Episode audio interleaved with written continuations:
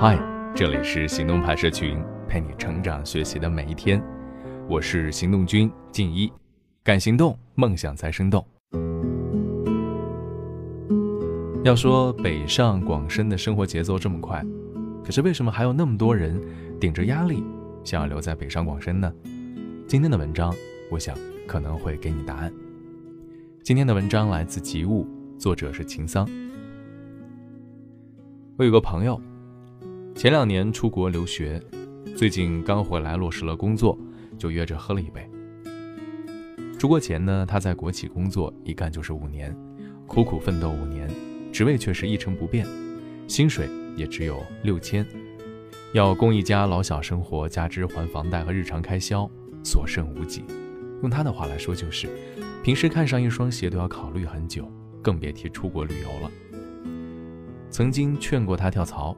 但他总觉得能在大城市稳定下来就行了，薪水再怎么变也变不到哪里去，所以他完全忽略市场的变化，一直没跳，也没有想办法提升自己，工作技能还有知识结构，还跟刚毕业的时候一样，没有太大的变化。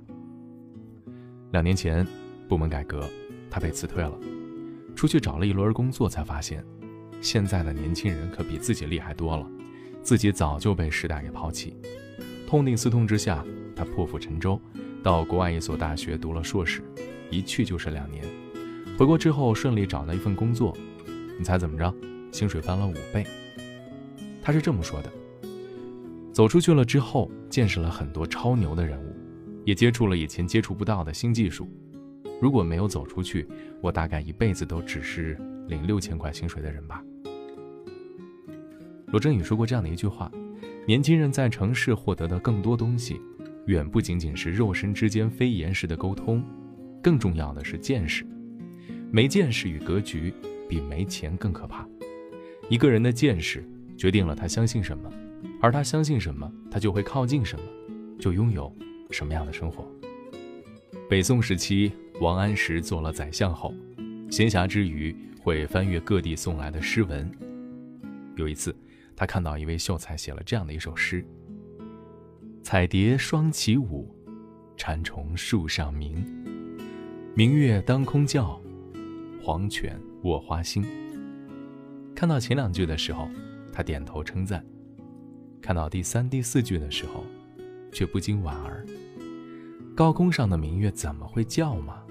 黄犬又怎么可能卧倒在娇弱的花心上呢？于是。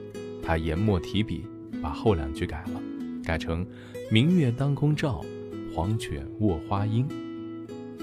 直至后来，他到南方游历，才发现，原来有一种鸟叫做明月，叫声婉转动听；也有一种叫黄犬的昆虫，常常卧在花心里睡觉。王安石这才恍然大悟，原来那两句诗写得如此动人，自己反而因为见识短浅，改错了。见识决定了思维方式。生活中我们会遇到这样的人，总觉得别人升职加薪、周游世界，靠的都是走捷径，不然就是有一个可以拼的爹。而那些从底层走出来、生活缤纷多彩的人，都是极少数的个例。生活再努力，也就是这样了。还有的人遇到事情就方寸大乱，仿佛热锅上的蚂蚁，只懂干跳脚。不是生活限制了他们的想象。而是见识太少，才得过且过，自视甚低。而越是见识多广的人，越不会轻易的下判断，缴械投降，因为他懂得人生会有无限的出路和可能，也懂得事情是甘苦掺杂。有人说，人只有见识过若干种活法，对自己能拥有的活法才具备了想象力。人只有见识的足够多，对于怎么活，也才有了自己做选择的可能。民国才女董竹君一生见识甚广，她的每个选择都全凭自己掌握。她出身并不好，是洋车夫的女儿，因生活所迫沦为青楼卖唱女，后来被救出，成了督军夫人。在门不当户不对的婚姻里，她坚持学习，还到日本留学，常常半夜里读书看报，读到两眼红肿。后来因为无法忍受封建家庭和夫权统治。他提出离婚，离婚后他历经艰辛，创办了鼎鼎大名的锦江饭店。这家饭店后来接待了一百多位国家元首、政府首脑和世界各地的大人物。正是因为见识足够多，董竹君才能在无法忍受时提出离婚，才能在离婚之后选择创业，成为商业大亨，实现了一个底层女子的完美逆袭。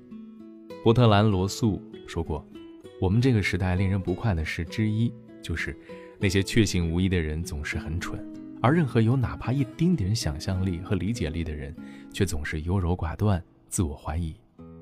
有见识的人既不蠢，也不自我怀疑，他们去繁就简，目光敏锐，在选择之间自由游走。他们永远能够先人一步，在机会来临的时候，抓住一闪而过的可能。”激发自己的潜能，完成一次属于自己人生的闪亮。有人说，真正有见识的人，永远都让自己活得不舒服。这话怎么说呢？前两天看到了一个新闻啊，说主人公赖雷出生在贵州一个山寨里，同龄人在差不多年纪都结婚了，但他依然在学习。中专毕业之后，他去了北京考试，考上了中央民大。本可以在大城市过舒适的生活吧，但他却毅然回乡，带领全寨子织锦染布，想让他们凭借自己的手艺完成脱贫。背上了整个寨子命运的赖雷，同时也背负了上百万的债务。这时，世界顶级奢侈品牌找他合作，这次他本可以轻松摆脱债务了，自己赢得名利，但他选择拒绝。为了让更多手艺人有饭吃。他开通了淘宝，将侗族手工艺传递给了更多人，也因此养活了数千位织娘。之后，他的作品两次登上了巴黎时装周。吴军的见识里说，很多人之所以成不了大气候，不是能力不行、机会不够，而是因为见识太窄，导致目光短浅，对一点平庸的成绩自得自满，过早选择了安逸的生活，停止了奔跑。赖雷的人生之路之所以越走越宽，正是因为他一直都不让自己选择那条更舒适的路。见识决定了人生的层次和格局。我想，之所以为什么很多人会说爬也要爬回北上广深，恐怕就是如此。不停打破内在的舒适，不一定会成功，但不停奔跑，注定会见识到更大的世界。但究竟怎样才能增长见识呢？王小波曾讲到，人们的见识总是要受处境的限制，这种限制既不知不觉又牢不可破。先天见识牢不可破，但后天的见识却是可以精进的。阅读、电影是最低成本扩展见识的窍门。那些在书本和电影里出现的人和事，也就变成了你的经历，他们的见识会变成你的见识。再者，多参加一些有意义的活动。看看话剧，逛逛艺术展，都是一次知识面和生活半径的拓展呢。每年一次的旅行也是不错的方式。有钱就走远一点儿，没钱近一些也无妨。体会过不同的风土人情和文化之后，你会收获到更多看待世界的方式，懂得更多生活的规则。在电影《黄金时代》里面有一句台词我很喜欢：人一生选择的事情非常少，没法选择怎么生。也没法选择怎么死，我们唯一能够选择的两件事，第一是我们这一生怎么爱，第二，我们这一生怎么活。愿你尽可能的见识，尽量的感受，尽全力的活。好了，今天的文章就到这里了，你还可以关注到微信公众号“行动派大学”，还有更多干货等着你。关在一个人的世界里，还在等吗？你在两个人的梦境里，不会说话，还走在下过雨的城市里，痛苦挣扎，已不在凌晨的手机里，忘了。时差，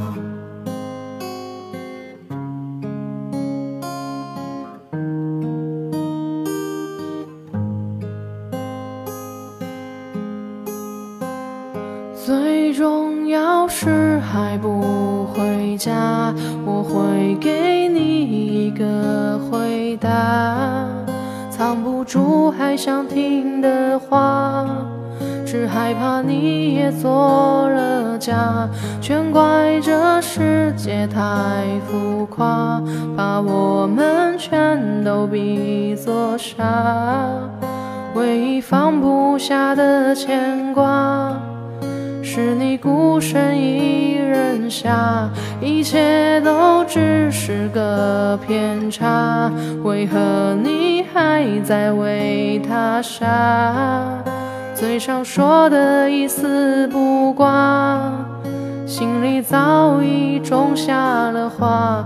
万一你还是会害怕，我会为你撑住天下。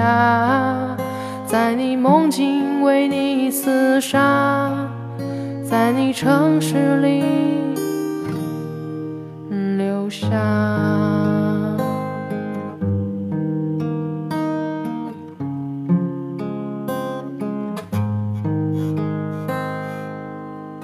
关在一个人的世界里，还在等吗？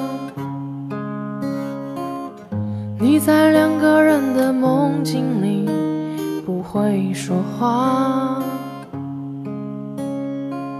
还走着下过雨的城市里痛苦挣扎，已不在凌晨的手机里忘了时差。